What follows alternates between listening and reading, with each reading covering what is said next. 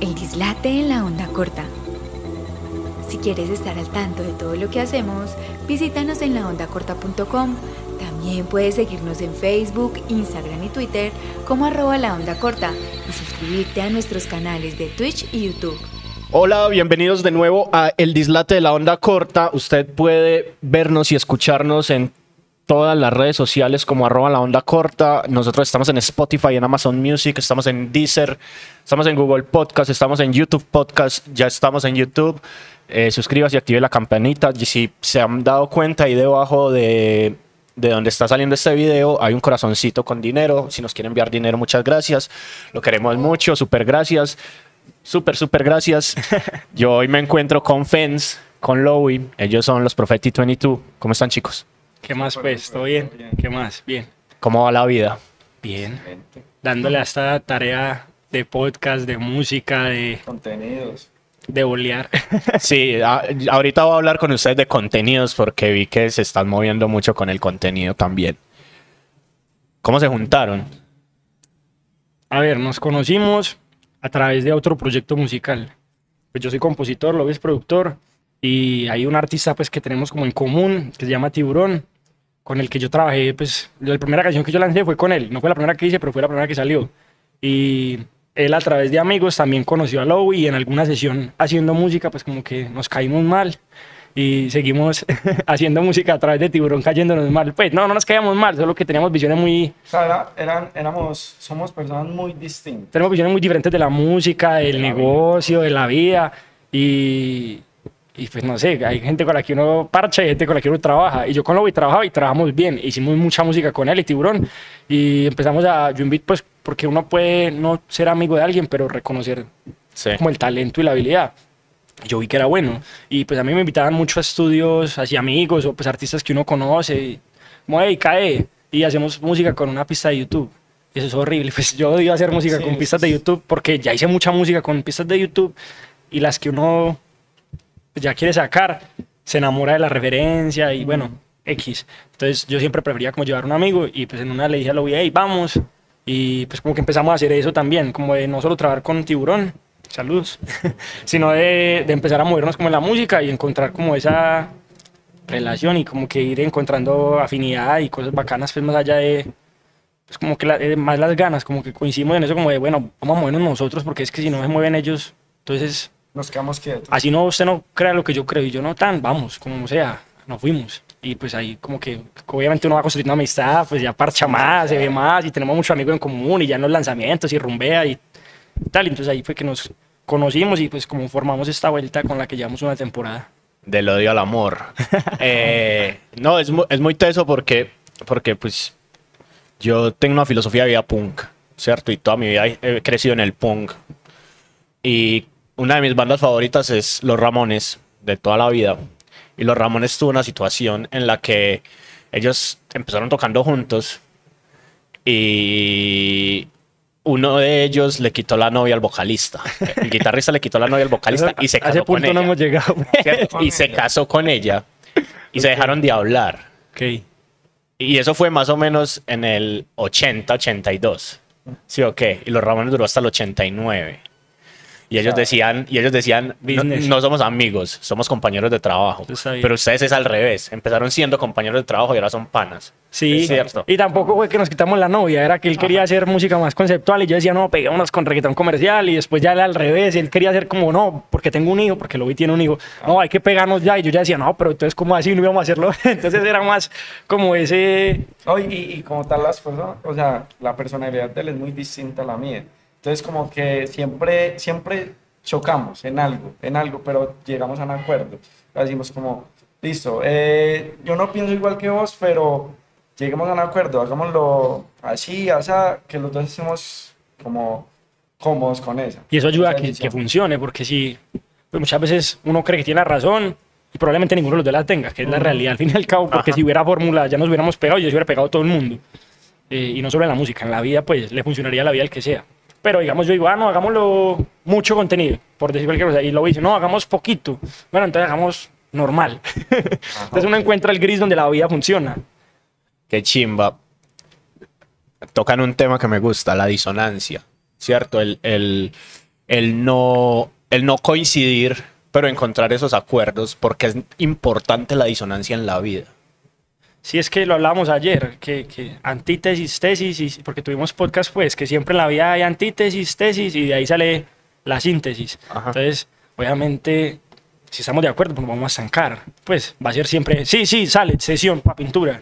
Muchas veces lo haciendo en una pista y yo le digo, perro, está chimba, o está bacana la, la melodía, pero, pero, Podría ser mejor. pero hagamos otro sonido, pues programa esa melodía con otro sonido. Y yo no soy productor o pues o lo que sé es muy básico, pero sé cuando algo me funciona en el oído, eso no me lo puede quitar nadie porque he escuchado música y reggaetón desde que tengo siete años.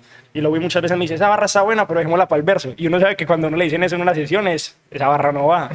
porque si no va para el coro, pues porque va a ir para el verso. Entonces, eh, eso hace que crezcan los temas, que crezcamos nosotros, porque muchas veces ni siquiera es en, en el tema puntual, sino en situación externa. Ah, no, es porque le hablaste así a ese man. No, porque hay que pararnos duro. Ah, no, pero no tan duro.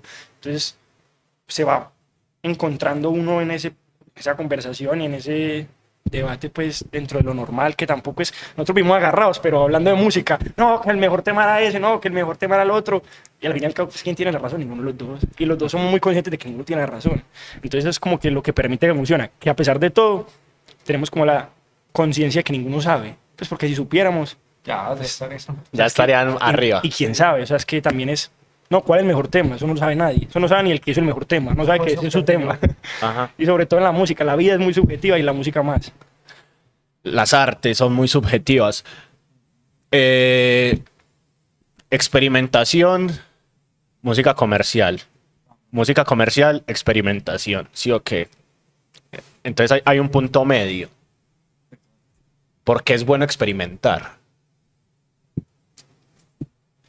Yo digo que cuando vos vas a escuchar una canción y, y lo leí por ahí hace años, el cerebro actúa de cierta manera cuando escucha algo que se sale de lo, de lo normal que ha escuchado siempre. Entonces como que eso hace un clic y te dice, hey, eso me gusta. Puede ser algo sutil, puede ser un cambio en la voz, puede ser un efecto, puede ser, no sé, iba la voz grande y después se puso pequeña y la pista paró y son cosas muy sutiles que puede hacer que un tema cambie de algo muy sencillo algo, hey, eso es, eso es diferente, eso suena muy, con mucha, no sé, grandeza. Entonces, encontrar con ese punto entre lo comercial y algo experimental, para mí es ideal, porque aparte des- destacamos nosotros, destacan los artistas, y ya hay un huequito en el que nos, nos ponemos, en el que las personas no suelen, ah, no, yo escucho reggaetón y todos los reggaetones me suenan igual. Ah, pero ¿y si hacemos reggaetón con sonidos, eh, no sé, de electrónica o de rock? O si hacemos un reggaetón rockero, o si hacemos un, no sé, encontrar combinaciones que hagan, o sea, más, no sé, nutritiva la canción. Sí, Es que no es que sea experimental o que sea comercial. Vale respeto. Eso es muy importante. Lo importante es que funcione. Y nosotros hoy necesitamos que funcione. ¿Para qué? Para que nos conozcan. Entonces, una cosa que siempre hablamos es cuál es el objetivo. ¿Para qué vamos a ir, a, para qué vamos a ir acá? Para que el podcast salga y lo vean los seguidores de ellos, porque vamos a tener una historia, un story time, ahorita digamos qué contenido vamos a hacer, ¿Qué hago y para qué? ¿Cierto? Y la música es lo mismo. ¿Qué hago? En las sesiones sacamos ocho, pues, en un proyecto que son sesiones con artistas, para contextualizar, sacamos ocho, todas las semanas, durante los dos meses anteriores. ¿Para qué? Bueno, para que las audiencias de ellos nos conozcan. Bueno, ¿y la música cómo va a ser? ¿Va a ser música genérica para que cuando nos conozcan digan, yo voy a hacer música genérica? ¿O vamos a hacer música que funcione? Porque si nos ponemos a hacer ópera conceptual de la tercera dimensión al revés, no la escuchan en la forma de los artistas, o hacemos las dos. Hacemos una canción que funcione y le metemos cositas. Le metemos, por ejemplo, a una canción que sea reggaetón, metamos una guitarra de rock.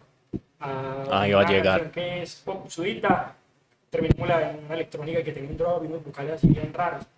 Por, por decir cualquier ejemplo, una se vuelve una bachata, la otra se vuelve. O sea, es jugar. Tampoco lo estamos inventando nada. Mezclar género lo ha hecho todo el mundo toda la vida, pero le ponemos como nuestra esencia. En las pistas con eso, en las letras tratar de proponer y no ser fake 2.0, que es lo que funciona hoy, que a uno le encanta y le funcione. Tomar elementos de lo que está pegado hoy y lo que yo quiero decir.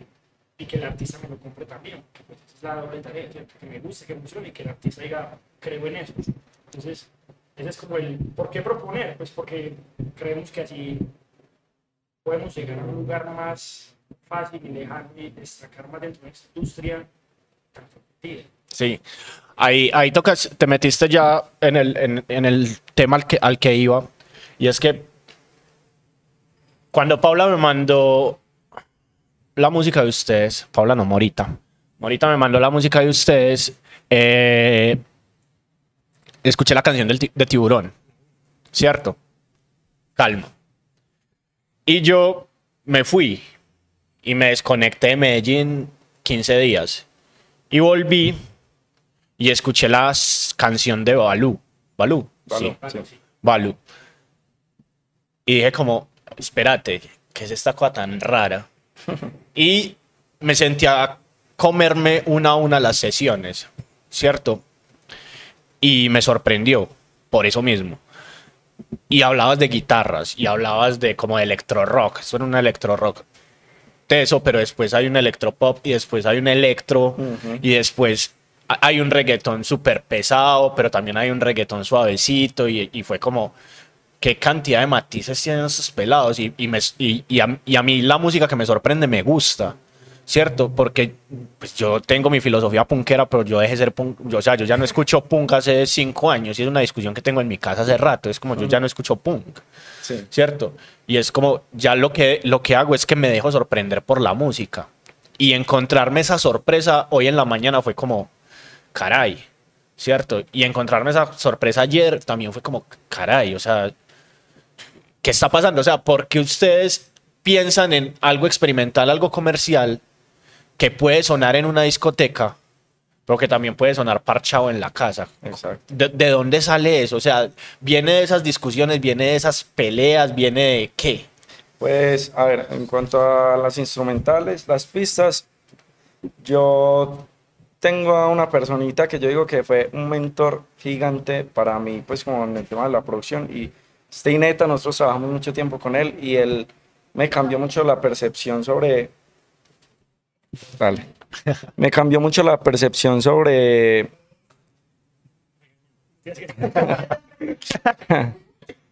Eh, como te iba contando, Tineta me cambió mucho la percepción sobre, hey, ¿quieres hacer lo mismo que hacen todos? ¿O quieres proponer algo y tener un color y decir, listo, ese man se destaca en algo? O sea, por donde lo escuche tiene un colorcito. Entonces yo dije, listo, no, eso tiene razón. Yo no quiero ser más del montón porque ya hay muchos del montón.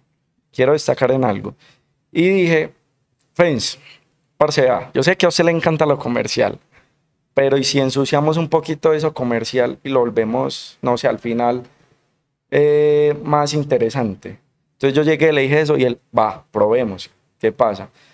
Y yo siento que nos ha funcionado porque mucha gente dice, hey, esos pelados puede que ahora no estén pegados, pero tienen algo diferente y me gusta. Así como de- decís, me dejé sorprender por la música. Y eso es lo que básicamente queremos transmitir con el proyecto, ya sea como Fens como compositor en sus barras, que si vos te sentás a analizar, ese man es un duro escribiendo y mete ahí una barra súper rara, que a veces uno dice, tengo que saber de este tema para entenderla. Y no sé, básicamente es eso, es como... Y ni siquiera, pues, en parte sí, y ni siquiera, el debate, yo creo que tampoco fue tan pensado. O sea, sí teníamos claro que bueno, vamos a hacer temas buenos, ese era el objetivo, hacer temas buenos, pero nada era tan consciente de llegar a decir, vamos a hacer temas raros que todos, que bueno, el primero va a terminar en esto, el segundo va a terminar en esto, el ter no, fueron cosas que se fueron dando. La primera sesión que hicimos no sabíamos que era una sesión. No, no sabía. Ahí todavía no sabía. Una vez fuimos donde un pelado que fue Rafa, vamos a mencionar a todo el mundo porque nosotros nos encanta mencionar a todo el mundo, que fue Rafa Cardona, que también es un artista de reggaetón, que fuimos a la casa de él porque él me enseñó a mí cómo a grabar. Yo fui mucho donde él, no por hacer música, pero en parte sí, y aprovecharlo, pero tenía como la doble intención de ir a aprender a grabar, que siempre lo quería hacer. Y allá una vez, así como te conté, invité a Lobby que dijera, vamos donde Rafa, yo te lo presento, tal, porque Lobby lo distinguía, pero no habían hecho música juntos y tal. Y ese tema lo guardamos. Cuando nació el proyecto, hicimos la primera sesión, tampoco pensando en el proyecto, sino en hacer una sesión, de estrenar el micrófono y la interfaz que yo había comprado con Tiburón, que era el artista más cercano que teníamos. Y a la mitad de la canción, yo le dije a Louis, eso es una bachata, ese tema no es un reggaetón, ese tema es una bachata. Cuando yo escuché el coro, yo dije, ese tema es una bachata, eso es un coro de bachata. Y Louis, no, somos una bachata, vamos a hacer la, le vas a dañar el tema, que no sé qué, yo, buscaré las guitarras y lo ponemos. Si está maluco, las quitamos, pero ponéselas. Ah, eso es una bachata. y entonces dijimos, pero no, no va a ser todo bachata. Y lo dijo, no, pero no todo bachata, guardémoslo para el final, que sea sorpresa. Y yo dije, va. Entonces esos son los grises y esos son los por qué hacer música y de dónde sale y todo. En la de Rafa lo mismo, estaba guardado, estaba como reggaetón. Este le puso un outro al final súper bacano. Yo le dije, ese outro está tan bacano que dañó el tema. El tema suena pelle. No vamos a sacar ese tema. O montémosle unas guitarras. Me dijo, ¿y quién? Yo no esperé, averiguamos quién las hace. Y Tineta, eh, Tineta había sido un Lowy 1.0 para mí.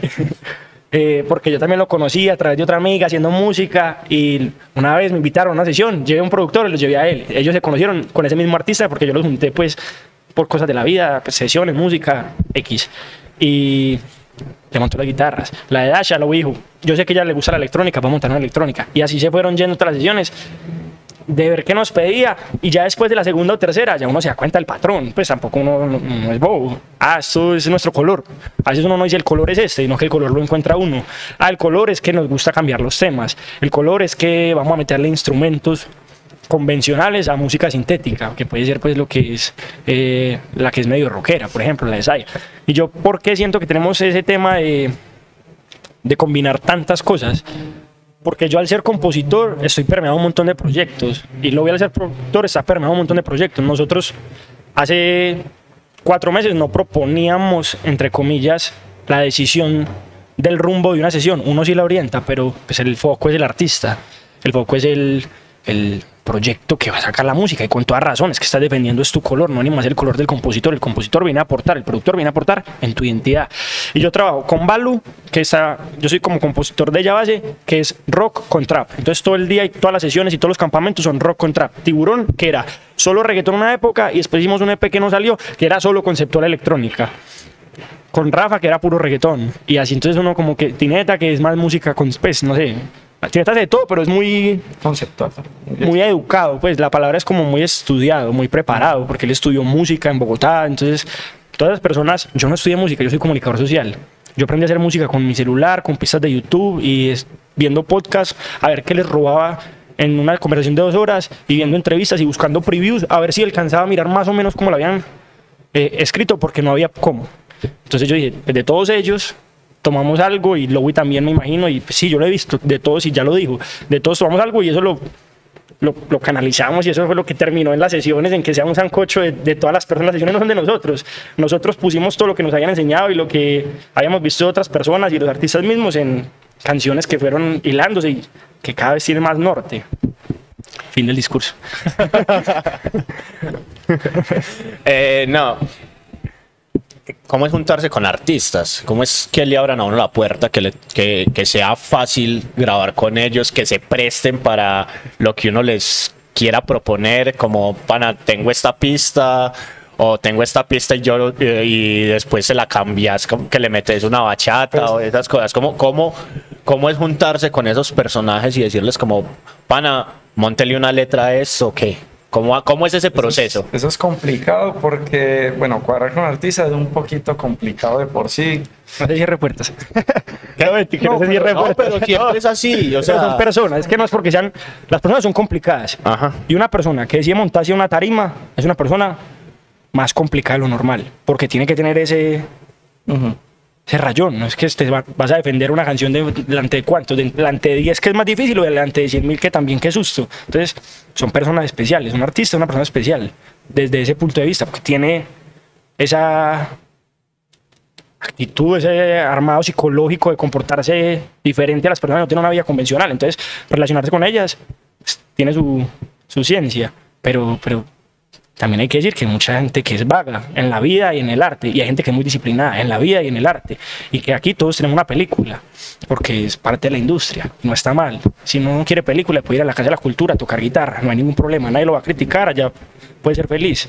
Uno decía en el negocio que se mete, y es como que uno aprende a manejarlos, ok. Sí, o sea, uno aprende a manejarlos porque uno ya sabe, uno ya sabe cómo es el artista, no todos.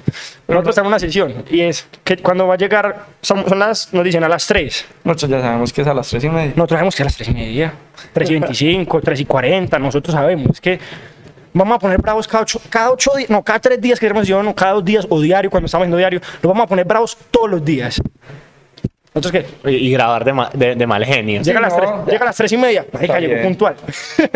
Que dijimos, llegó a las seis y media, llegó puntual, llegaste a la hora que era. Pero sí, o sea, es complicado y pasa algo, eh, pues ahora que estamos pues como empezando, tanto Fens como yo, pues llevamos años, pero digamos que como proyecto estamos empezando y es, eh, la gente suele llegar y, y, pues, suele decir, bueno, vamos a hacer un tema, un tema más. Pero cuando le entras a proponer, ellos dicen como, ah, oye, eso es diferente a lo que yo he hecho. Entonces están muy receptivos a lo que vos como que les digas, hey, ve, y si hacemos una electrónica, va. Y si hacemos esto, va. Entonces nos ha ido pues como muy bien con eso. Porque los artistas dicen, listo, estoy haciendo algo diferente, puede que proponga, puede que pegue, no sé, pero al menos me estoy saliendo de mis, de mis, no sé, de lo que yo suelo hacer. De la fácil. Exacto, de la fácil, de Porque voy a ir a hacer un reggaetón, voy a ir a hacer reggaetón. Y que es un reggaetón que dice lo mismo, que las pistas son muy similares, o que es muy bueno, porque hay de las dos. O sea, tampoco uno puede generalizar que todos hacen lo mismo siempre. No hay gente que también fuera de nosotros propone, que ni ir a decir que nos inventamos nosotros el género, pues el reggaetón propuesta, eso es una ridiculez. Y lo que nosotros propone, pues tampoco es una obra Una de locura, Vinci, sí. pues. O sea, es que yo soy muy consciente que estamos viendo reggaetón, y eso es una conversación que hemos tenido. O sea, reggaetón es reggaetón. Sí, hay un trap, hay un rock, sí, pero tampoco unas vamos a comparar eso con una pintura que demoraron 15 años pintando en el techo de una iglesia. O sea, a las dimensiones a donde pertenecen. Y parte de reconocer eso es lo que lo hace bueno a uno. Porque uno dice, vamos a hacer esto que no es la, la Mona Lisa, vamos a hacer mi, mi dibujo de crayolas muy bonito, que sea el mejor dibujo de crayolas posible. Entonces, es como ese aspecto con artistas. Y ellos se dan cuenta de eso, de que nosotros, por lo menos, si tratamos de hacer el mejor producto mínimo viable posible, como si fuera clase de emprendimiento. Entonces nosotros sí. tratamos de llevar, bueno, usted nos regaló cuatro horas para hacer la canción, cinco, ocho, lo que sea, Vamos dos a sesiones. Vamos a meterle amor y vamos a hacerla bien. Y mira, yo te escuché y creo que podemos hacer esto. Y es como vos viste las sesiones, nosotros vemos al artista que, que nos, pues que ha hecho, para dónde va, si funciona. Porque también es como que eso, darles además de hacer música, nosotros estamos tratando de, entre comillas, hacer un poco de industria. No somos millonarios que vayan a firmar a la gente, pero regalarle una canción, entre comillas, porque no estamos regalando porque cobramos la pauta y se lo hicimos a todo el mundo y lo ponemos en todo lado. Y lo que nosotros ponemos es todo, el trabajo, el tiempo, el talento. Y les dijimos, metan ustedes la pauta y todos estuvieron de acuerdo. Se me olvidó. Pues al fin y al cabo, sí, ellos se dan cuenta de que uno le está poniendo el cariño y está tratando de hacer industria, a eso estaba hablando. Eh, de ayudarnos entre todos. de ayudarnos entre todos, vengamos a hacer música, venga, así funciona un máster, así funciona un split, mucha gente no sabe, eso hay mil TikToks explicando y nadie entiende, nosotros hemos estudiado mucho, yo me clavo a ver videos de YouTube de 5 o 6 horas para que cuando me roben, al menos sepa que me robaron y déjame robar con toda la conciencia tranquila que, ah, sí, me robaron, qué bien, porque yo tengo problema en eso, yo sé qué va a pasar. Pues en ese momento no me han robado, pero yo sé que me van a robar. Cuando crees que me van a robar, es que si no, no crezco. Esa es la industria. Voy a, lo mismo, voy a pelear con eso. Sí. Vamos a pelear con que le hagamos un tema a un famoso y nos diga no van en el máster. No, o sea, que lo que nota, tenemos una. Y lo vamos a mandar a poner en la pared bien grande con el disco para que la gente vea que lo hicimos. Y es el paso uno y ya. Chimba. Luego mencionó la zona de confort. ¿Cierto? ¿Es buena o es mala? ¿Qué tiene la zona de confort? Que, a todos nos gusta. Yo siento que, o sea, llega un punto en que te puede beneficiar porque, digamos, eh, vas a una sesión en la que estás con Maluma y sabes que hace Maluma y vos decís, listo, yo hago un reggaetón muy parecido. En ese momento yo no puedo fallar. Entonces ahí voy a, voy a hacer mi zona de confort y voy a decir, voy a hacer el reggaetón que yo sé hacer. O llega Maluma y dice, no, pero pues yo ya sé hacer ese reggaetón. Entonces también es como la doble. Ajá. Eso sería una discusión que también tendríamos en nuestra vida real. es- esa- esa es una discusión que tendríamos. ¿no? Porque yo evalúo los escenarios. Entonces puede ser eso, pero puede ser no, otro reggaetón de esos. Entonces uno no sabe. Exacto, pero por eso es bueno no estar acostumbrado a, a decir, listo, no, no me voy a salir de mi zona de confort, sino voy a arriesgar y voy a ver, voy a sentirme ese momentico de las cuatro horas incómodo porque no he hecho eso Ajá. pero voy a decir, listo, ya la próxima vez ya voy a, voy a tener más calma si me, si me salgo de mi zona de confort y voy a decir, listo, si me dicen proponga algo diferente a los 30 pistas que me han mostrado los 40 productores, voy a decir, listo, ya sé cómo manejarme en esta situación. Entonces yo digo que es, hay que salirnos de la zona de confort, no, solo, no solamente para eso que te digo, sino también para encontrarnos, porque yo antes hacía reggaetón normal, genérico, y yo dije, listo, y si me pongo a hacer, no sé, un R&B, o me pongo a hacer un reggaetón rockero como ahorita te venía diciendo, ¿qué, qué puede pasar? Entonces, entre salirme de eso, encontré un punto en el que yo dije, listo, esto es lo que me gusta. Me gusta distorsionar, me gustan las baterías sucias. Entonces ahí encontré mi color. Entonces yo siento que tenemos que salirnos de la zona de confort para encontrarnos y para encontrar nuestro color. Eh, y sí, ¿qué quieres decir? No, sí, pues es que es, es salirse, pero salirse de cuál zona de confort. De que aprendiste a hacer pin- pistas y esa es tu zona de confort, pues muy mediocre, ¿cierto? Pero decirle a Fate salgas de su zona de confort hoy es una ridiculez. Pues esa zona de confort es la que lo tiene funcionando. Bien difícil que es encontrar la zona de confort para ir a salir. O sea, es que depende de cuál zona de confort. Nosotros hoy no nos podemos quedar en la zona de confort. La zona de confort es seguir sacando sesiones, haciendo los cinco TikToks y acostados en la cama esperando a que se pegue alguna. Esa es la zona de confort. ¿Nos vamos a pegar así? Yo no creo, aunque la música es muy buena, yo no creo. ¿Qué tenemos que hacer? Mandar 20 DMs a ver quién nos recibe en el podcast. Buscar artistas un poquito más grandes, así nos quieran quitar todo el máster y se los vamos a dar. Que no nos importa. Eso es salirse de la zona de confort, a mi manera de ver. Bueno, en lo musical uno también se puede salir, proponer, recibir ideas y todo. Pero siento que en la música no hay tanto zona de confort porque todas las canciones son diferentes. Si no, estaríamos la misma canción y la canción es la zona de confort.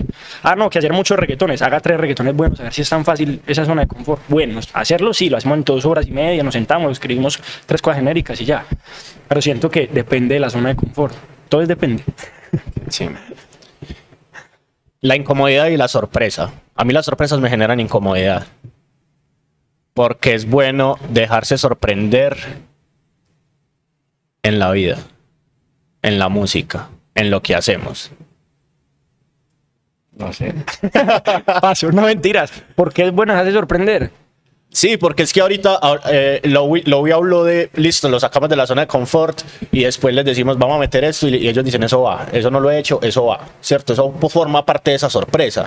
Sí, ¿Por ¿no? qué carajo sorprender? O sea, ¿por qué queremos sorprender o por qué queremos darle sorpresas a la gente cuando la gente ca- es más, cada vez es más como yo que dice, no, marica, no me dé sorpresas, que a mí eso me pone muy incómodo, Ajá. me saca de mi zona de confort y es como, Hay que saber ¿Cómo sorprender. No es sorprender por sorprender. O sea, mira, hicimos un reggaetón y andate para tu casa y cuando llegaste a la casa le cambié las voces, monté una canción. Yo, mira, esa es una- la, la canción que hicimos. Sí. Eso no es sorprender, eso es dañar la canción.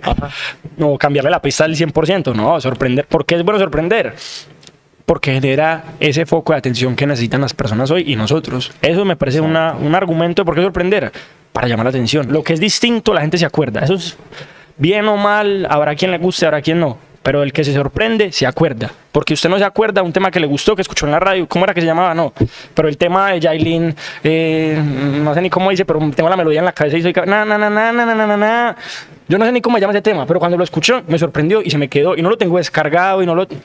Pero Hay que buscar sorpresas buenas. Oye, aparte, pues, como en las sesiones como tal, eh, van a decir, he hecho no sé, soy un artista y he hecho 30 sesiones y esta ha sido de las 5 únicas sesiones en las que me han sorprendido de verdad y han dicho, uy, ¿sí me entiende? También sorprender para que hablen de uno. Es que eso, eso es un negocio. Porque van a decir, ese man, ese man hizo algo que los 30 productores con los que... O lo hicieron muy rápido, o fueron capaces de empezar, porque mucha gente empieza un tema, no le gusta y se bloquea y muere la sesión. A nosotros nos han dicho, no, ese no va, bueno, el que sigue, el que sigue, el que sigue, hasta que lo encontremos. Entonces, no sorprender solo desde la música, sino desde la manera de trabajar, desde la disposición. Eso hace que la gente lo recuerde. ¿Para qué sorprender? Para generar recordación, para ser buenos, para ser diferentes. Y el pensamiento creativo, ya que hablas de hacer las cosas diferente, ¿cómo hacen las cosas diferentes ustedes? Buena pregunta. ¿Cómo hacemos las cosas diferentes? Haciendo muchas cosas iguales. Esa puede ser la respuesta. Yo antes de hacer las sesiones de Profeti, antes de escribir las ocho canciones de Profeti, en unas escribí más, en otras los artistas aportaron más. Yo hice 300 canciones en cuarentena. Malas, horribles, todas. La primera canción que uno haga es mala y probablemente las primeras 100 también. Pero tenía que aprender. ¿Cómo hice algo diferente? Haciendo sin iguales. Copiando a Face, copiando, dicen que el arte tiene cinco etapas, no sé qué, uno se aproxima al arte, después entonces uno imita a su maestro y es una mala imitación de su maestro, luego uno lo imita y es igual, entonces ya uno lo sobreexagera y cuando uno lo exagera se encuentra uno y es menos y entonces es uno. Así, haciendo igual, copiando, ¿cómo nos encontramos? Sí, copiando, estudiando, haciéndolo muchas veces. Por ejemplo, muchas veces como productor, yo lo que hago es, me voy a, a escuchar música y lo pongo en la aleatorio, lo que encuentro. Y, me, y como te decía, me dejo sorprender, ah, escuché un sonido raro, ve, pero eso lo, y no sé, es pop, ve, pero eso lo puedo meter en un trap. Entonces hago como un collage de varias cosas, digo, esto- todo eso lo junto en un tema porque me gustaron, no sé, este efecto que utilizó en esta voz, eh, esta batería que utilizó en esta, y voy reuniendo todo y tengo como un banco en mi cabeza que digo, voy a ir a una sesión y ya lo tengo estudiado. Entonces yo hace, ah, bueno, esas baterías así me interesaron, entonces voy a hacer esas baterías. Entonces esa es la manera en la que yo digo, listo, mm, voy a dar esa sorpresa, eh, voy a encontrarme y como, tú, como te, o sea, respondiendo a tu pregunta, es básicamente hacer lo que decía él, eh, copiarse de alguna manera y en esa copia va a salir tu, tu color. No es copiar, es, es interpretar la realidad desde mi, desde mi punto de vista.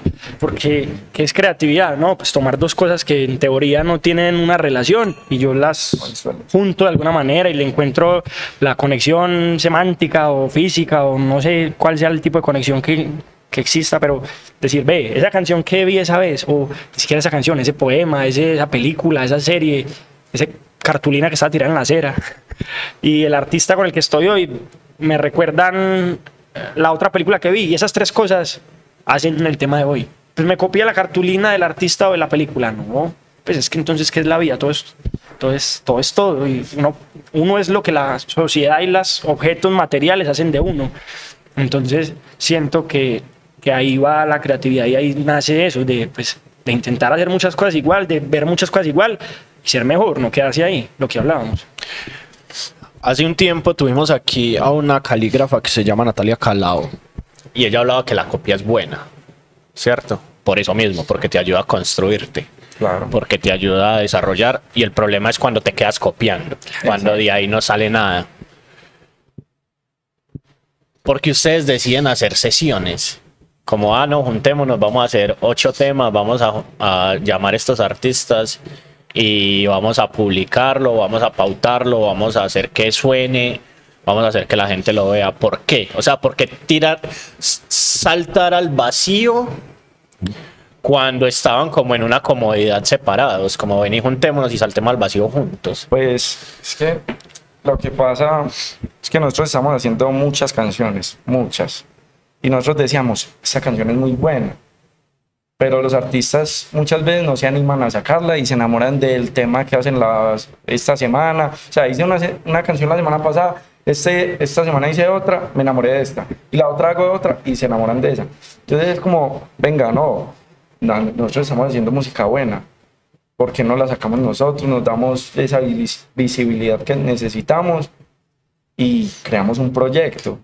Entonces, todo pasó en la sesión de Rafa. Yo me acuerdo muy bien que yo le dije, hey, parce, ah, voy a hacer esto en Reels. Eh, voy a montar las canciones que ya tengo, voy a montar una especie de previews con objetos eh, que, que digan, no sé, la letra de la canción. Y lo voy a hacer así. Y él dijo, hey, ¿por qué no hacemos esto? Eh, sacamos Team sesiones ¿sí? y lo dejamos ahí pausado mucho tiempo, que como dos meses. Y cuando ya apenas me invitó a la casa a hacer las sesiones, pues como, hey, vení, cae, hacemos musiquita, ya tengo los equipos, yo listo, va. Una vez estamos haciendo catálogo, él me dije, y él me dijo, perdón, "Eh, ve, y si retomamos ese proyecto, yo va. Y esa misma tarde Fens dijo, listo, nos vamos a llamar así, Prophetic 22. ¿Por qué? Porque sí, Porque suena bacán. porque era bacano. Y ahí empezó todo y dijimos, listo, no, pero vamos a hacerlo en serio. Esa, esa misma tarde dijimos, vamos a meterle moral. A la semana creamos el Instagram, dijimos, "Ey, ¿qué necesitamos? Ah, necesitamos eh, camarógrafo. eh, Pero espérate, no, todavía están allá, que se me olvida. ¿Por qué nació antes de que, por ejemplo, ahí, ahí nació, ¿cierto? Ahí ya estamos en nació y qué hicimos para que naciera. Pero ¿por qué nació? También es una copia, pues, en teoría. Vos que estás como en el podcast y veo que están metidos en el mundo, seguro conocen a, a Roberto Martínez, que es el de México, el Sí. referente, el de el de creativo. Sí. A mí me parece que el man descifró, creo que ya llegó con delay a Colombia, pero descifró en cierta medida cómo funcionaba Internet. Sí. O la creación de contenidos. Un contenido largo, ¿para qué? Para que no fuera tan agotante la construcción. Clips de 7 minutos para enganchar y clips de un minuto para viral- viralidad. Eso es lo que hace él. Y todas las semanas. Y darle volumen a todas las semanas. Yo pensaba que uno tenía que hacer música así para poder alcanzar viralidad un artista real necesita el tiempo para trabajar, para invertir, para promocionar la canción. Nosotros no somos, sí somos artistas, no estamos posicionados. ¿Qué necesitamos? Posicionarnos. Entonces yo sentía que la fórmula más efectiva para lograr eso era sacar mucho contenido, hacer mucho volumen, hacer demasiada presencia, para que ya sea por azar y número de probabilidades de que alguna pegue de manera aleatoria, ya sea porque alguien nos vea y diga esos pelados llevan haciendo sesiones 52 semanas seguidas, algo hay que hacer con ellos, ya sea porque la gente empiece a hablar de uno o todo sumado. Entonces ahí ya empata lo de Lobo y retomemos eso con ese formato, pero no lo dejemos ahí. También hagamos contenido y también hagamos un podcast para copiar el modelo igualito. Si ustedes ven el podcast de nosotros, es el modelo de él, hasta los títulos. Yo medí cuánto medían los banners de él, pasé los banners de tamaño, cuánto medían los rectángulos, para ver si funcionaban. Y en Facebook han funcionado. Entonces algo sabía él que había que copiar. Yo no lo hago como él, o no lo hacemos como él, el invitar personalidades de otro género y tal, porque también dijimos, vamos a hacer música. Esto es de música. Todo lo otro es para mover la música. No vamos a salir de ahí. Porque es que no somos influencers. Somos música y vamos a pegarnos como sea necesario sin vendernos, pues, eh, no sé, reputacionalmente o haciendo payasadas, pues, dentro de lo normal. Obviamente a veces hay que recochar y tal, porque los likes y tal, pero, pero como manteniendo por lo menos como un color y un estilo y contenidos bacanos, cosas con las que nos identifiquemos y que uno no le dé pena compartir. Si uno no es capaz de compartir su propio reel es porque el reel es malo, eso es una realidad. Entonces, pues ese fue como el nacimiento y ahí ya pues seguía la historia. Y pues sí, básicamente dijimos, listo, necesitamos eso, eso. Conseguimos al ingeniero, conseguimos el camarógrafo eh, para la- el arte, el tema del arte, pues de los covers y eso. Dijimos, listo, ¿cómo se lo vamos a plantear a los artistas? Vamos a decirle, ponga usted la pauta, nosotros ponemos el resto. La producción, mezcla, master, eh, cover, video. Y aparte los contenidos que, que te decíamos, que es podcast, y ma- entre 4 y 10 contenidos, 4 y 10 contenidos eh, pues para el tema. Y ya empezamos a buscar los artistas más cercanos, pues al principio, más cercanos que teníamos. Y ya con eso afuera ya podías decir, hey, ve, yo no te conozco, pero mira lo que estoy haciendo, te querés sumar, querés hacer parte, ve, sí, ya vi, porque la gente, quiera o no, cuando hay algo ya sobre la mesa, dice, listo, sí, lo, sí lo quiero. Cuando ya vos le decís algo, "Ve, es que estoy pensando en ese proyecto, lo tengo en la mente, no van a creer tan fácil. Entonces llegamos con esos ya a ti, ve, ¿querés sumarte? Bien, sí, no. Y básicamente fue así. Wow. qué teso eso. Porque les iba a preguntar también hacia esos otros contenidos, porque pues yo vi solo vi las sesiones, pero también vi uh, a los cantantes, pues a los artistas cantando con y sin autotune. Ajá. Y me pareció como ve. Que es otra copia, que es Genius. Sí, o sea, pero, pero me pareció chimbo porque fue como, ve, yo eso nunca lo había visto aquí. Exacto. Y porque, y muy teso que los artistas como que se presten para eso, sobre todo en un proyecto que están haciendo. Y después vi que habían podcast de 50 minutos y dije como, ah, no, estos panas la, la tienen muy clara con cada uno de los artistas. Entonces, ¿cómo es ese proceso de contarle una- a ese artista todo eso? Porque es que listo, yo, yo te digo, parce, vamos a hacer un tema, ¿cierto? Pero aparte de eso, vamos a hacer un podcast de 50 minutos aparte de ese tema. Y entonces el artista te va a decir como, uy, marica, ¿qué es todo eso? ¿Cierto? Y, Sí. y- y, pues yo en, en algún momento hace como 7, 8 años trabajé con 10, a- ay marica, 10 años. Hace 10 años trabajé con un artista que se llamaba Chosen Few, ¿cierto? Un productor. Y entonces Chosen Few, no, Chosen, no, el Chosen Few era su recopilatorio, ¿cierto? Y el man lo que hacía era que le grababa a los artistas, a Franco el Gorila, a Daddy Yankee, a Don Omar, a un montón de gente. Y el man llegaba y les decía, yo les doy, yo les grabo dos temas y usted me regala uno Ajá. y le regalo los dos. ¿Cierto? Y eso era un palo fijo, o sea, era palo fijo. Tema que ese man tocaba, tema que era palo. Y, y entonces el man, con el tema que ellos le regalaban, montaba el show y era un compilado pues de temas, Sí. pero no pasaba más de ahí. ¿Cierto? Incluso a veces solo del show se pegaba un tema y era un disco de 28 temas y era como para ¿para qué carajos gastarse uno, lanzar 28 temas Pa' que se- para que se pegue solo uno? Mientras que ustedes, y entonces él decía, es que es muy difícil tener un artista y decirle a un artista, hey, vení, hagamos otra cosa, vení, hagamos... ¿Cómo hacen ustedes para decirle al artista, parce, dame más de tu tiempo y dame más aparte de eh, hacer el tema? Porque a veces los artistas también se, se cierran en que no, pana, es que yo no soy bueno hablando, ¿cierto? Sí. Yo no soy bueno para el podcast y esas vueltas. Entonces, ¿cómo, cómo hacen ustedes para no solo contar el proyecto de vamos a hacer un tema, sino pana, vea, nosotros tenemos en la cabeza esto, vamos a hacerlo? Y que les copien. Así. Literalmente, sí, literalmente. Son amigos, o sea, es que hay que partir de esa premisa. Las ocho sesiones son Balu, que la conozco hace dos años, trabajamos todos los días con ella. Tiburón, que llevamos en horas de estudio mm, viéndonos más que con los papás, porque eran un viernes entero todo el día, shows, que vaya a un pueblo. Entonces son dos amigos. Rafa, que mantenía yo en la casa de él y después ya, porque me enseñaba a grabar y yo con él fue que aprendí a grabar y haciendo música y después con Lowy. Eh, y después, entonces ya hay una base, ¿cierto? Hay tres que son muy cercanos. Se, se me debe ir alguno que sea cercano. Saya era muy. es Esa ya muy cercana a Lowy de la universidad. Entonces hay una base de cuatro que incluso están por las primeras, menos Balu, que la guardamos para el final. De decirles, venga, vamos a hacer esto. Nosotros les hemos ayudado mucho. Eso de cobrar favores, por decirlo así. Vamos a hacer eso juntos. Y la verdad es que no hay eh, como rechazo pues de parte de los artistas, porque los artistas están en la misma situación de nosotros. Necesitan sacar música, que las canciones se muevan, que los conozca gente, que hayan contenidos que se peguen. Y ellos no tienen la disciplina. Lo que es el proyecto hoy es el 60% de la visión que nosotros teníamos. La visión de nosotros con los temas era muy diferente, pero pues era una visión que no estaba en nuestro control y que siempre supimos que era poco probable que sucediera. Nosotros queríamos que cada canción tuviera los cinco contenidos que salen por nuestro canal y 30 por el canal del artista.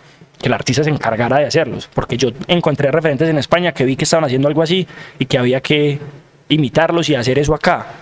Pero los artistas no tienen esa vena por, por crear contenido y no está mal, pues es que no son influenciadores, no son, no son youtubers, no son instagramers, son músicos y les gusta hacer música, no les gusta hacer TikToks de música. Cada vez, y desde que nosotros empezamos, curiosamente, siempre nos mandamos un reel, eh, ves tu marica que no hacía nada, vele subiendo un reel, porque como que la gente empieza a imitar, como nosotros imitamos hacia afuera, de pronto la gente imita más hacia adentro y a decir a ellos les está funcionando, ¿por qué no hacerlo? Entonces fue eso, cercanía y ya cuando la gente lo ve, lo que decía Lowy, más materializado, pues como que creen y lo necesitan y es que es un gangazo, pues como monetariamente versus el, pues sí, no sé, Lo que como se da. lo que se da, es un gangazo, pues vas a invertir, no, no, no estás pagando, estás invirtiéndote a vos y además te regalan el tema, entonces como que decirle no, pues habrá quien, quien- no sé, no, no tengo pues como así que alguien de los que hayamos buscado en primera base nos haya dicho, no, no me interesa el proyecto. Hicimos 10 sesiones, salieron 8, porque como que en dos no, no terminamos de fluir y como que no, ni el artista se sentía representado, ni nosotros, entonces como que bueno, quedó en una sesión más, no pasa nada. Antes me parece una tasa súper alta como de conversión Sí. y ya. Una tasa del 80%. ¿Y cómo definieron el color? Pero ya no musical, sino visual. El morado y el rojo. Eh, sí, ah, no, o sea, ustedes hablan de color musical. Ah, el color como sí, tal, el no, no color, el color literal, sino que el color literal sí, también es rojo. parte del color audiovisual. eh, pero entonces ahí, ahí está. ¿Cómo definieron ese, es, ese que, ese modelo narrativo, esa manera de narrar, esa manera de contar, el espacio, el lugar, la forma?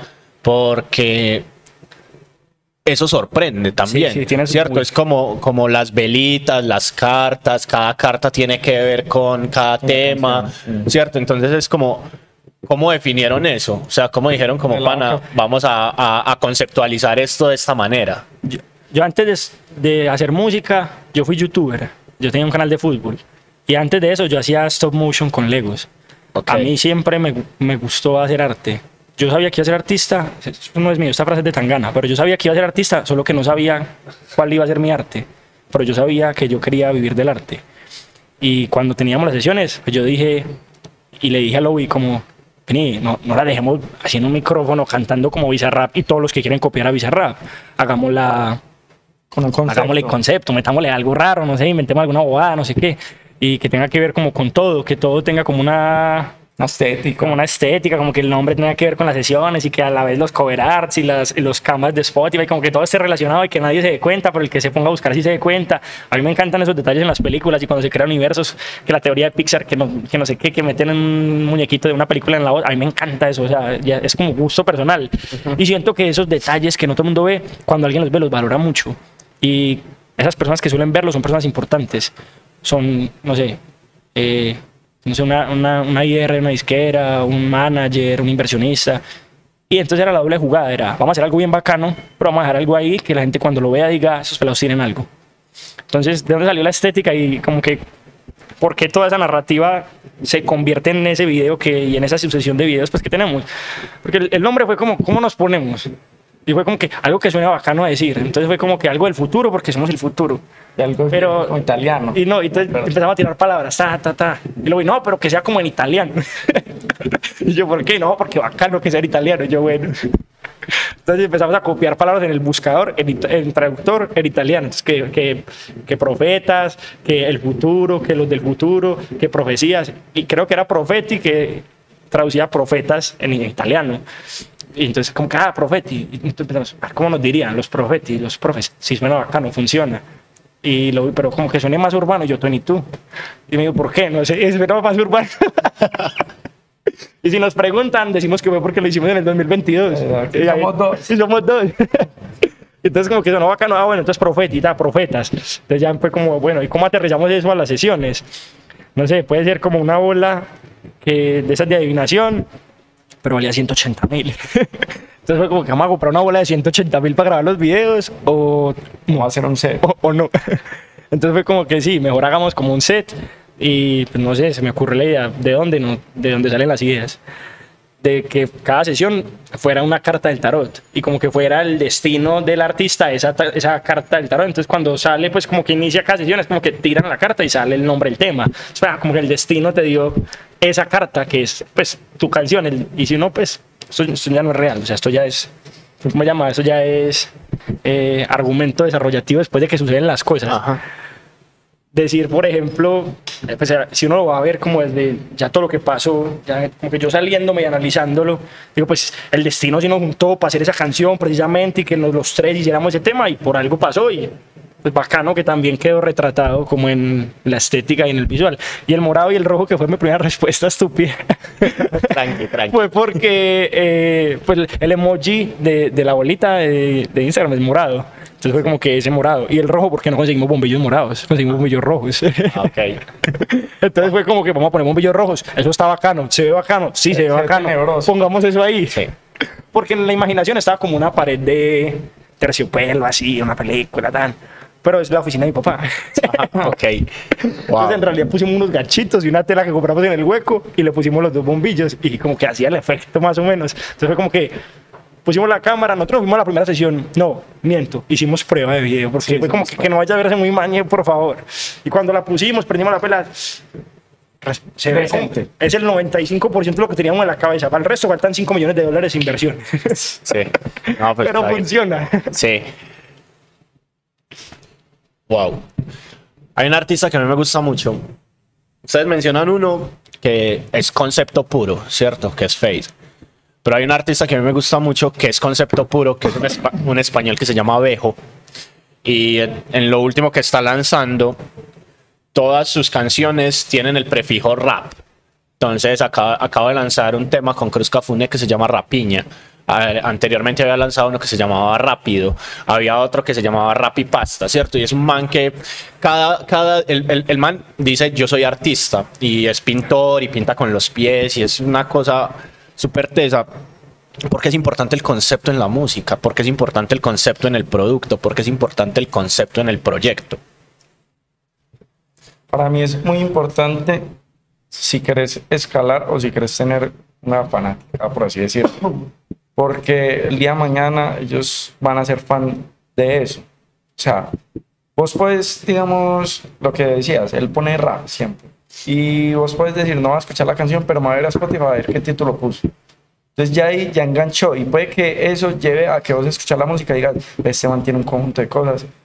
que, que como que el resto de artistas no tienen, entonces crea como esa fide- fidelidad de los fans hacia el artista.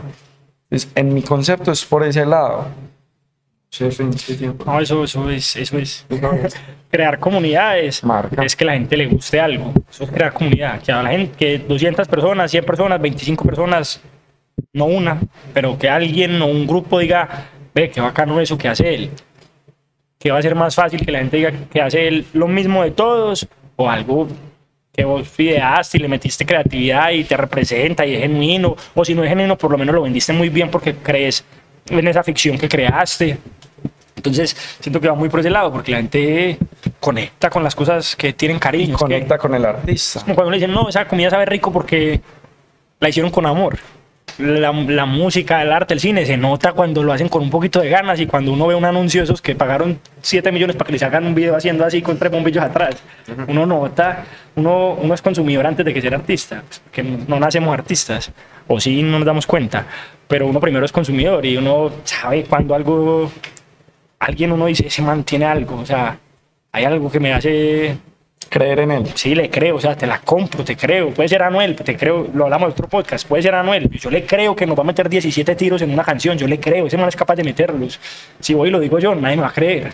Entonces, eso me parece bacano. Yo no soy un sicario, pero yo escucho las canciones de él jugando play, porque no- esa es la canción que necesitaba para dar bala en el play. o sea, entonces, siento que uno conecta con gente genuina y con, más que genuina, que le pone Amor. amor y esencia y todo lo que luego y de marca y de contenido y de identidad y repetición. Y aparte hace que, digamos, vos vas a vender una camiseta, esa fanática diga, se la compro. Puede ser linda o fea, pero crea Es eso. la de él, ajá. Que no, que no solamente consumen tu música, sino que más allá de eso es el artista, no la, la música.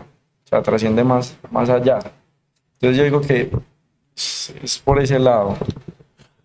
Hace poquito se metieron con el amor y, y aquí hablamos mucho del amor. Y hace poquito tuvimos aquí al arqueólogo.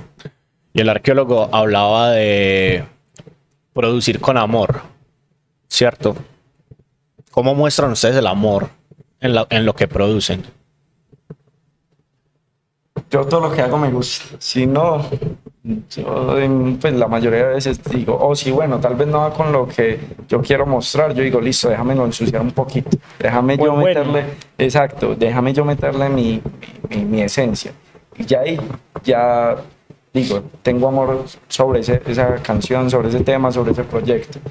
Entonces yo digo que en el tema de la producción es eso, es como muy, muy importante tener tu color para que el día de mañana si colaboras con alguien y no te gusta tanto, puedas decir, venga, yo lo ensucio, yo lo ensucio un poquito, yo le meto mi, mi sazón, pues. Y poder quedar como conforme con ese producto que tal vez al principio no estabas como tan contento. Entonces, por ese lado, lado de la producción, lado de la composición, no sé qué tienes por decir. Yo siento que no es solo en la composición, sino como en, en hacer lo que sea. De uno le pone el amor, porque al final eso que uno está haciendo es lo que lo defiende a uno. Puede que a mí una canción en una sesión, el artista llegue con un concepto o el beat no me gusta y pues, como que una canción que yo no escucharía. Yo, pues mi música, yo creo que es la música que menos escucho. Escucho la que no ha salido, para ver qué le cambio, para ver qué le pongo, para ver qué funciona, qué no. Pero la que sale uno ya la quemó. Pero entonces, ¿cómo le pongo amor a algo que no me gusta? Pues porque eso que no me gusta soy yo en, en una oficina donde están hablando de mí. O sea, esa canción que yo no quería hacer porque no me gustó el video, la sesión, o estaba tenso, o estaban fumando vareta y echándome humo en la cara, lo que sea. Esa canción soy yo en una reunión donde están hablando quién la hizo. Esa canción soy yo en una disquera cuando están comprando un catálogo, en un caso que digamos se me dio. Porque puede que la canción, uno no sabe para dónde van las cosas. Uno puede estar en una sesión, una pelle, en- haciendo música, un artista que no se aguanta nadie. Porque los hay, es que hay gente que es fastidiosa en la vida. Y con un productor fastidioso. Y uno hace la canción. Si usted hace una muy buena canción, el día de mañana ese man, por alguna de las razones de la vida, y esa gente fastidiosa tiene ese don de conectar con gente importante. Va y está en una oficina y pone una USB con las canciones de él. Y el señor le dice, es que buena esta canción, pero no la vas a sacar vos, la va a sacar Anuel. Yo me puedo hacer dos cosas. Yo me puedo quedar en la sesión y le pongo todo el amor y hago la mejor canción posible para ese man así me caiga mal, así tan, tan, tan, tan, tan. O me voy. ¿Qué va a pasar? Si me voy, nada. Si me quedo y la hago con todo el cariño, ta, ta, ta, le puse una ficha a la ruleta. Yo siempre pongo ejemplo, le pongo una ficha a la ruleta. La ruleta tiene, la ruleta de la música no tiene 100 espacios como la del casino. Tiene 2.500 o 10 millones, no sé cuántos tiene. Pero yo todos los días le echo una ficha, todos los días le echo una ficha, todos los días le echo una ficha a un numerito diferente. No necesito que caiga sino una vez. Que cuando caiga una vez ya se abrieron todas las puertas. Hoy las puertas están cerradas, eso es una realidad. No están cerradas, hay que empujarlas muy duro, entonces no las puede abrir. Pero yo le echo una ficha todos los días a eso, todos los días a eso, todos los días. Cuando caiga el baloto, ya es más fácil, porque lo primero es entrar. Lo difícil es entrar. Hay gente que dice que lo difícil es sostenerse y pues lo sabremos cuando, es, cuando esté adentro y me tenga que sostener. Por ahora lo difícil es entrar. Para mí hoy es lo, lo único que yo necesito hoy es entrar. Porque me, cuando, cuando entro yo no estrés, yo ya me mato por sostenerme. Pero hoy me voy a concentrar en sostenerme, no, pues tengo que concentrarme en entrar. Entonces entrar. Y si, y si hago eso bien, y ahí es la importancia del amor, es tenga amor a usted, es que su proyecto al fin y al cabo, es por, usted nadie va a ir a, a pegarlo, pégese usted, haga usted sus sesiones bacanas, haga sus sesiones buenas, haga sus letras, así le caiga mal a la persona, lo mejor posible y trague para adentro. Sky a través de otra persona me mandó a decir, porque yo tengo la convicción dentro de mi mente que me mandó a decir, así no me haya mandado a decir. Le dijo una persona que me contó a mí que uno no se puede tomar en la música nada personal, que esa es la clave. No se tome nada personal. Que lo robaron, no se tome nada personal. Que lo trataron mal, no se tome nada. O sea, no le importa. Usted está trabajando, allá a la oficina. Haga la canción, cumpla. Ah, que usted es una conorrea, sí es una conorrea, pero qué hijo de madre tema. Ah, qué hijo de madre tema, la buena, bro, todo bien, no nos volvemos a ver si quiere o sí, yo no sé. Cada quien actúa diferente. Yo soy muy. Nos lavamos las manos, al otro día otra vez vamos a jugar fútbol y nos volvemos amigos. O no sé si la otra persona quiera o no, vale, no importa. Pero si uno no se toma nada personal y uno está preocupado por uno y por defender lo que uno está haciendo y tratar de hacerlo bien, yo tengo la convicción de que eso se devuelve. O sea, eventualmente, tanto ponerle fichas, eso va a pasar. Uno no sabe cuándo cae la ficha, uno no sabe cuándo le pega el TikTok que no es, uno no sabe qué influencer va a hacer el baile que no es. Es que eso es así de sencillo. Y si le echo 800 videos al TikTok, es más fácil que se vaya uno que si le echo solo uno. Entonces, como por ahí va el amor. Wow. Me desarmaste. Eh, no, no, pero, pero sí, va, sí va por ahí. Y el TikTok.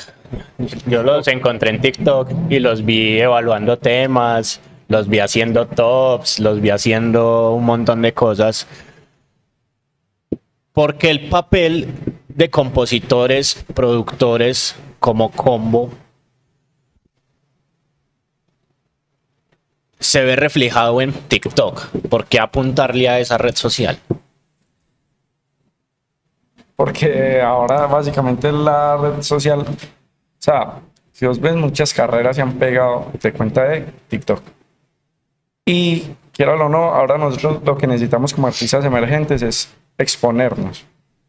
Y para nadie es un secreto que TikTok tiene mucha visibilidad. Entonces nosotros dijimos, listo, no, pues hay que meterle también a TikTok y decir, listo, vamos a romperla ahí. Y estamos respondiendo una, una, una respuesta que no es real. porque TikTok? No es porque TikTok, es que no solo en TikTok. Nosotros TikTok es uno de los canales más. Pues, ¿por qué TikTok también? Sería más bien la pregunta. Porque es que el TikTok, que de pronto fuiste a TikTok, que de pronto es la que tenemos enlazada, no sé. Para nosotros, además de TikTok, todos los contenidos de TikTok van a TikTok, van a Facebook, van a YouTube Shorts y van a Instagram Reels. Los mismos para todo lado. ¿Por qué? Dentro de la misma estrategia de, de la que hablamos hace media hora, 10 minutos, no sé. Sí, no, sino, sino que ahí, a lo que voy es, porque yo en, en, en, en YouTube solo escaneé la... La, pestaña, la pestaña de video, no, la, la, la pestaña de video. ¿Cierto? No es, no es, no es cool que la Pero ¿por qué? Por eso mismo. Porque el que vaya y es cool que el video, de pronto termina en el TikTok y nos ve. Pero de pronto hay uno que no va al TikTok, sino que va a Facebook. Entonces, esa misma respuesta, vos es el ejemplo. Nos viste por algún lado, nos ibas a ver.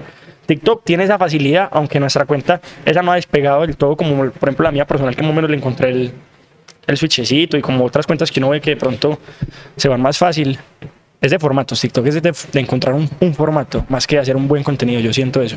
Pero es eso. Es de. Nos vas a ver. Por algún lado nos vas a ver. Por TikTok, porque pues, TikTok es como una red social donde uno imagina que alguien hace contenido. Eso es, hacen música, probablemente están en TikTok. No todo el mundo tiene Facebook o lo usa, pero hay un nicho súper alto en Facebook. De hecho, creo que TikTok de las tres es la que peor nos va. Primero es Facebook, después es YouTube y después es TikTok, TikTok en tercer lugar. Sí, bueno, en Instagram se da la pelea cuál de las dos peor. pero, pero, pero es por eso, porque permite como Fichas, es otra ficha. Imagínate que tengo la ficha y la multiplico por cuatro. O sea, hice una, que es el TikTok. ¿La he hecho una vez o la he hecho cuatro veces? ¿Vos qué harías? Yo la he hecho cuatro veces. Porque ha pasado. Yo una vez tiré un TikTok, no era de Profeti, pero lo tiramos enlazado, de un cover de Shakira en, en TikTok. Cogió 30 mil vistas, algo así. Iba como en 30 mil el primer día. Y yo, ah, pues pegó, pero no es como el. Ya los números están súper. O sea, 30 mil antes era una locura. Ya uno dice 30 mil, bueno, le fue bien. No metió 500 mil como el anterior. Y dije, lo voy a tirar en Instagram. Y en Instagram cogió medio millón. Entonces es la misma, es la misma ficha en un slot diferente. Entonces es como eso, tirarle fichas. ¿Por qué TikTok? Para tirar una ficha más. Y entonces hablan de, de hacer industria. De nosotros queremos hacer industria, estamos haciendo industria, estamos trabajando en la industria. Y aquí tenemos una gran discusión con la industria.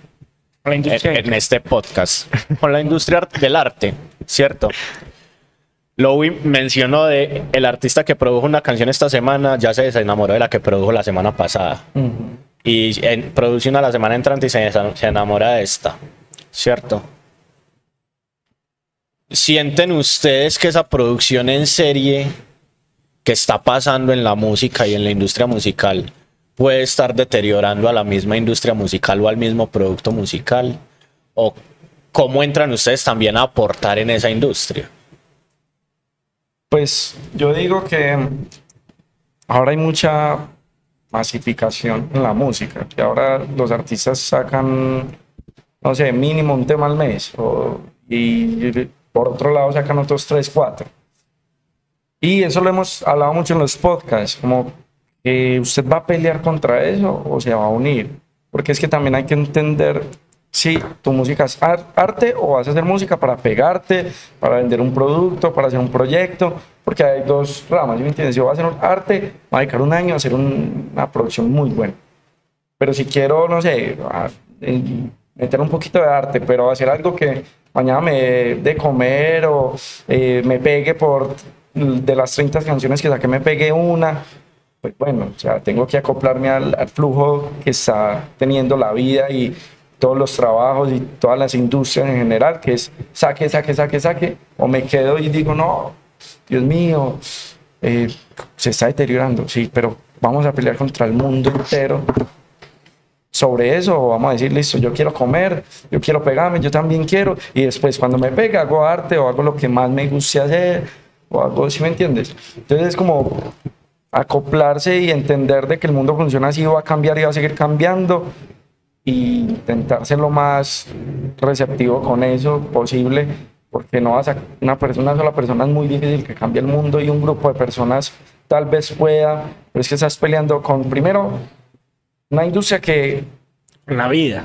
con la vida y con una industria que por si hay mucho dinero de por medio y lo que interesa en esta industria, al fin y al cabo, pues no es el arte como tal, sino de la música, es, es el dinero. Usted, usted, es una, usted es un artista, usted es una maquinita de dinero, eso es lo que me sirve. Saque 30 canciones que si yo sé que las pega, me van a ir más dinero a mí. Es sencillo. Entonces es como, o sea, vamos a pelear contra eso, vamos a unirnos, vamos a... Yo creo que hay dos puntos. Hay un punto principal que es el con el que respondemos al final todas las discusiones.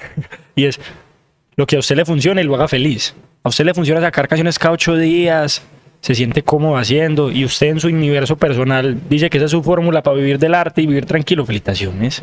Esa es. Ah, no, usted necesita sacar un tema al año que sea una masterpiece de ocho horas en la que aparecen hasta actores y que es un concepto tridimensional que tiene hologramas y que sale en el Parque Explora y que también en el Metrocable suena, no sé, estoy diciendo la exageración. Eso es lo que usted quiere, le funciona, excelente, no le funciona, entonces hágalo por amor al arte. O, pero no se queje cuando no esté facturando, porque es que entonces la culpa es de la gente siempre. No, es que la gente consume música basura. ¿Es basura o es lo que la gente y la sociedad ha producido y quiere? ¿Qué es música basura? Ah, sí, que hay música más elaborada que otra, que tiene más proceso, que tiene más dedicación. Sí, eso no lo vamos a negar a nadie. Pero es lo mismo que yo decía ahora, que estamos haciendo. Que un reggaetonero sea el mejor reggaetonero del mundo. Le diga a una persona que está pensando, no, es que hacen música basura, me parece una ridiculez, porque pues todos estamos haciendo música muy desechable, por decirlo así, o si estamos proponiendo, tampoco estamos proponiendo nada del otro mundo. Proponían los pintores de hace 8 años, de, de hace 800 años, cuando pintaban catedrales. Ahí sí hablemos de arte propositiva y de cambio de la sociedad. Y probablemente si ellos, si ellos hubieran nacido en esta época, estarían haciendo reggaetón. Estoy convencido 100%. O algo parecido. Haciendo bombing, algo así. graffiti. Algo así. Eso, eso es contextual, eso no es algo que, que uno pueda discutir. Entonces, lo que no le funciona y le haga feliz. Ahora decir que, que, que la música se ha vuelto desechable, pues no es la música, es el mundo, es va rápido, o sea, es una realidad. Hoy, ¿cuánto dura una película en cartelera? ¿Cuánto dura una serie en el top 10 en Netflix? ¿Cuánto, no sé, cuánto dura una canción en radio? Lo que la gente se cansa de escucharla. ¿Está mal? Sí, no, no sé. Pues funciona. ¿Estás feliz? Ahí está la respuesta. Cada uno se responde. Eso es una respuesta personal. O sea, eso es algo que a usted no le gusta hacer música acá, entonces no firme con una disquera que lo pone a sacar música acá. Yo no eche la culpa a la disquera, es que el que firmó usted. No, que me engañaron, demuestre que lo engañaron. Eso es muy sencillo, es que es la, la vida es muy sencilla, lo- la complicamos nosotros. ¿Qué los inspira a ustedes?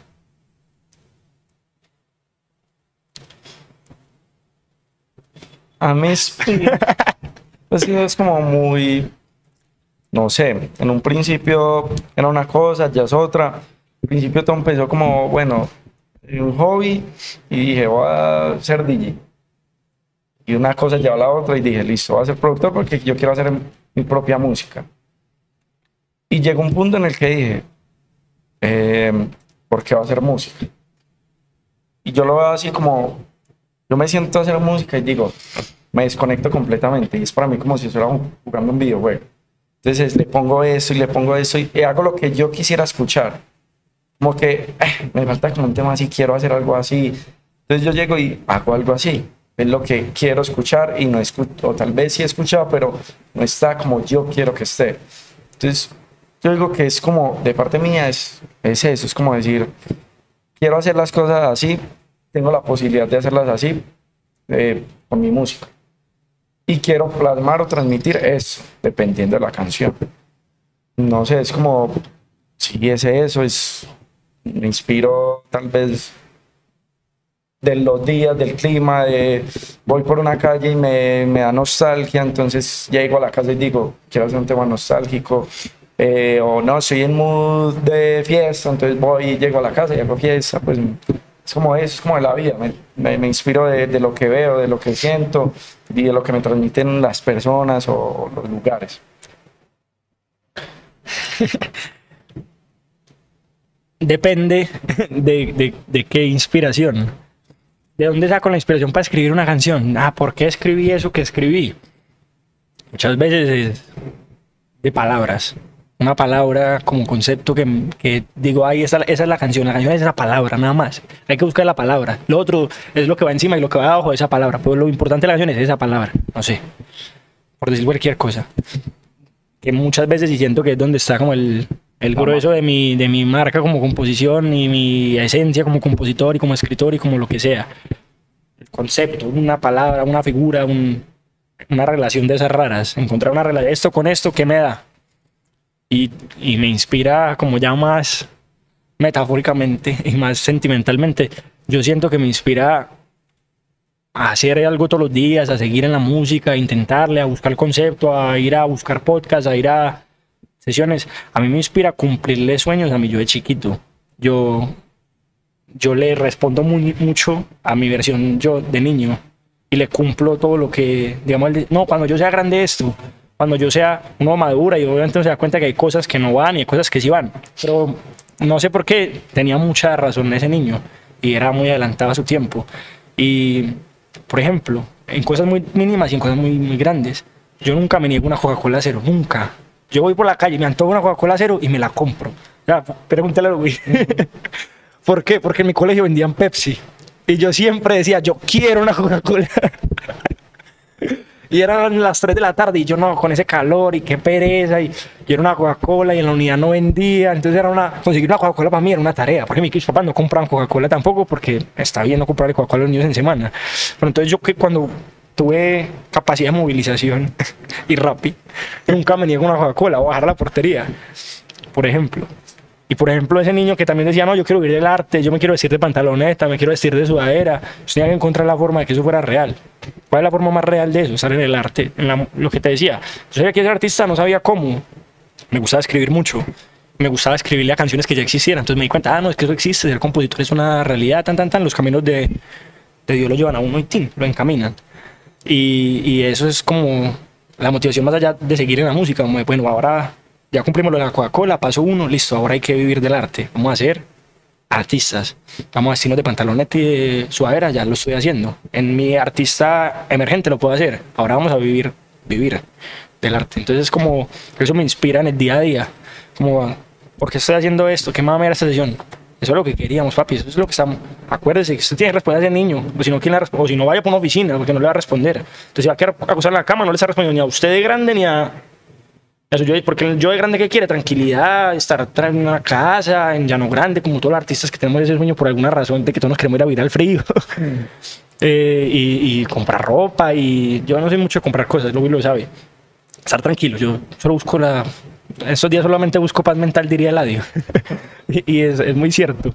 Eh, estar tranquilo. Entonces uno dice, bueno, entonces traemos una vida real, pero entonces estás traicionando la otra mitad de tu, de tu yo. Entonces es como que esa, esa es mi motivación para seguir todos los días, de cumplirle y cumplirme. Cumplirle sueños a un niño y, y al adulto, ¿qué? ¿Con qué sueña ese adulto? ¿Y ustedes con qué sueñan? Yo cumplirle los sueños a mí yo, pero De que ya está. de que ya está. No, pues yo ahora tengo un hijo eh, y mi sueño es sacarlo adelante con lo que amo hacer. Entonces quiero básicamente que él esté bien, que él viva súper bien, que ya yo resuelvo. Básicamente es eso. Ya yo me, yo me conformo con mi finquita también en el frío, como todos los artistas, y tener una buena vida, tranquilo, eh, eso, eso sueño. Y obviamente, pues más allá de los conciertos, de, de todo eso, es, es la tranquilidad. Pues que todos soñamos con un Atanasio, con llenar un choli, con pues cosas así. Pero yéndonos más allá, es, es estar tranquilo y que mi hijo esté bien. Yo me sueño, pues en parte lo, lo que acaba de responder, es, eso es mi sueño, cumplirle, pero como un sueño así materializado próximo. Por ejemplo, uno de mis sueños reales es poder pegarme rápido, ese sí es uno de mis sueños. Yo quiero ser joven disfrutando de vivir de lo que me gusta, que yo sé que es lo menos probable y no me atormenta saber que es lo menos probable, que probablemente todo pasa en 5 o 6 años y tendré 27, 28, no sé. Que igual es joven pues en la vida real. pero que uno quisiera que fuera ya, porque, porque uno sabe lo bacano que es los logros, el reconocimiento y estar haciendo lo que a uno le gusta. Yo hoy tengo un montón de canciones que es que con la inteligencia artificial, por ejemplo, que ya tenemos la herramienta y que ya la aprendimos a manejar porque nos clavamos hasta que la aprendimos a manejar. Yo ya sé cómo suena una canción mía en la voz de Faye. Yo creí que me iba a morir sin saber eso. Yo ya la tengo en mi celular. De hecho, ayer conseguí un contacto para mandársela y ese es mi sueño. Que hoy mis canciones suenen en la voz de ellos, en, por la razón, con todo el amor a los artistas emergentes. Ojalá nos peguemos juntos, ojalá. Pero yo qué quiero, yo que los artistas cuando yo hace seis años, siete años, ocho años que están en el colegio, que los veía, canten mi canción. Eso es lo que yo quiero. O sea, yo quiero es que esa gente que yo admiraba me diga, eh, parcero, es duro, la buena. No por el ego de, de, de, de que digan, ah, es el mejor, tan, a mí no me importa el mejor. Yo puedo, vivir feliz y morirme tranquilo sin ser el mejor compositor de la historia. No lo soy, probablemente no lo seré.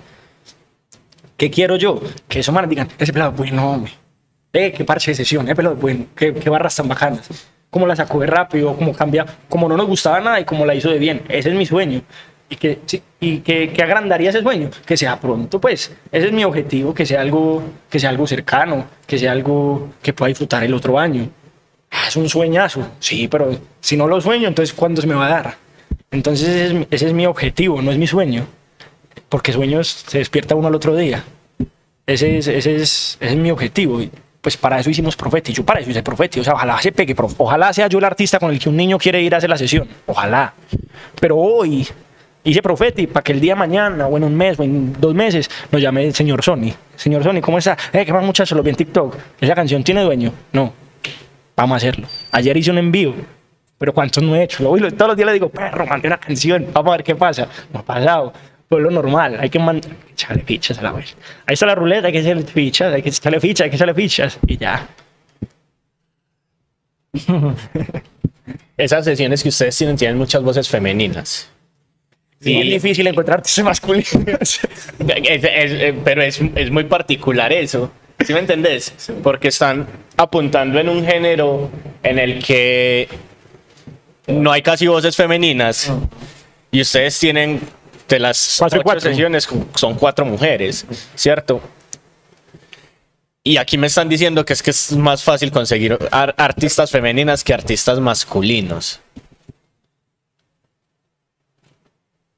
¿Por qué apostarle a las voces femeninas en lo que ustedes hacen? funcionan. Yo siento porque funcionan. Está bien. Siempre no me importa si es mujer o hombre, honestamente, no me importa. Yo necesito es que funcione, que la sesión sea buena. Pues probablemente hace 10 años, si hubiéramos hecho las sesiones, serían 8 hombres y 2 mujeres, porque habían menos mujeres cantando. ¿Por qué? Por el machismo, por la sociedad, porque no había el espacio, porque pronto las mujeres en esa época tenían otros intereses. No todo es opresión masculina y demonización. Es elementos de todo. Probablemente en gran medida sí, pero pues también en gran medida de pronto la música ni siquiera se veía como una opción de vida para nadie, ni para los hombres ni para las mujeres, sino que era un hobby, lo que sea, no sé. ¿Por qué mujeres? Es es más fácil que nos colaboren también. Eso es una realidad, nos hemos dado cuenta. Es más fácil que una mujer, de pronto por esa carga histórica de que no hay tantas mujeres, menos oportunidades, tan, tan, tan, Son más receptivos. son más receptivas y cualquier oportunidad que se les da para hacer música dicen, sí, yo voy. Pues ese es mi, de pronto mi análisis sociológico de por qué tenemos más mujeres en nuestras sesiones. No tenemos más. Bueno, estamos parejitos, no estamos parejitos. Igual en las que grabas también estamos súper parejitos. Y también es una cosa como que yo tenía con Lowy muy, muy clara, como que hagámoslo parejitos, mujeres y hombres, pues, que, que el que sea bueno, pues obviamente, no, no llenemos una, que porque nos faltaron, porque tenemos cinco mujeres y tres hombres, entonces la otra tiene que ser un hombre. No, pues si nos sale una mujer buena, pues van a ser seis mujeres. Pues por, como por tener equidad de género en nuestras sesiones, pues no, no, no me siento con ese compromiso social. Ajá. Pero, pero, pero, pues si funcionan, ¿por qué no? O sea, si, si funcionan los dos, bacano tenerlo nivelado, porque tienen audiencias muy diferentes, eso es una realidad. Las audiencias de las mujeres suelen ser niñas pequeñas, suelen ser niños pequeños, las audiencias de los hombres suelen ser solo mujeres. O sea, es muy, es muy difícil que un hombre escuche un hombre. Tiene que ser maleanteo. Pero es supremamente, es más vendible un producto de una mujer que de un hombre. Y en una discoteca es supremamente más receptiva una mujer que un hombre. ¿Por qué? No sé. No sé, pero lo hemos visto. Cuando alguien, un, un man se va a parar, la gente como que, ah, este pato, tan. A la vieja al menos le paran bolas. Como que la escuchan tan bien y ya vuelven como a lo suyo. Pero al menos tienen como esa intención de bien. Entonces es como que, no sé, y también es difícil, ha, ha sido duro. La, pues como que la segunda temporada que ya estamos grabando, eh, contactar con hombres ha sido complicado, pues como que primero pues tienen como un ego más alto, siento yo, en, pues es, un, es un- una generalización, pero fundamentada, o sea, verdaderamente, de las ocho sesiones, eh, pues no sé, ha sido mucho más fluido todo con las mujeres, o sea, es como que, sí, sí, sí, bueno, Tim, eh, acepto. Es como que que está esa, pues no sé por qué, no, no, quería preguntarle a Petro. ¿Dónde los encontramos? Nos encuentran en la loma del Escobar. No. Eh, en todas las redes, estamos en todo lado como Profetito22, guion bajo en, en Instagram, Profetito22 en TikTok, Profetito22 en YouTube eh, y en Facebook, eh, Sebastián Barrera. No. Lo no tiene Facebook. en, en Instagram como fens-sb. Lo voy a producir. Y ya para que escuchen la temporada 2 que viene la, dentro de 15 días, si Dios quiere. Bueno, esto fue el Dislate con Prophetic 22, con Fans, con Lowy. Panas, muchas gracias por la conversada.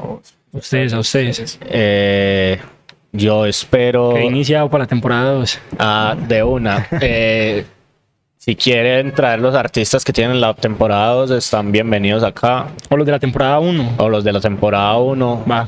para que vengan y hablen no solo de la sesión, sino De como ellos. el trabajo de artistas y esas cosas. Díganles pues que estamos haciendo cosas aquí, que aquí están pasando cositas también. Y que el objetivo es ese, o sea, como abrir las puertas a la, a la gente. Eh, mucho amor. Eh, esto fue el dislate. Esto fue la onda corta. Y nos vemos en las calles donde nos veamos. Ya saben, estamos en el segundo piso de la tienda Surco Records. Está renovada. Eh, ya le metimos poderes abajo, estamos vendiendo carros de Hot Wheels, estamos vendiendo libros, estamos vendiendo bolas de fuego, estamos vendiendo chicles, de, de- chicles y periperácidos, estamos vendiendo CDs, eh, un montón de cosas. Eh, ¿Cómo? A bolsos, tenemos unos, unos tote bags súper bonitos, porque a mí no me gusta decir tote bag, eh, eh, tote bags. Entonces, caigan, parchen, hay pola, fría y muchas cosas más. Mucho amor.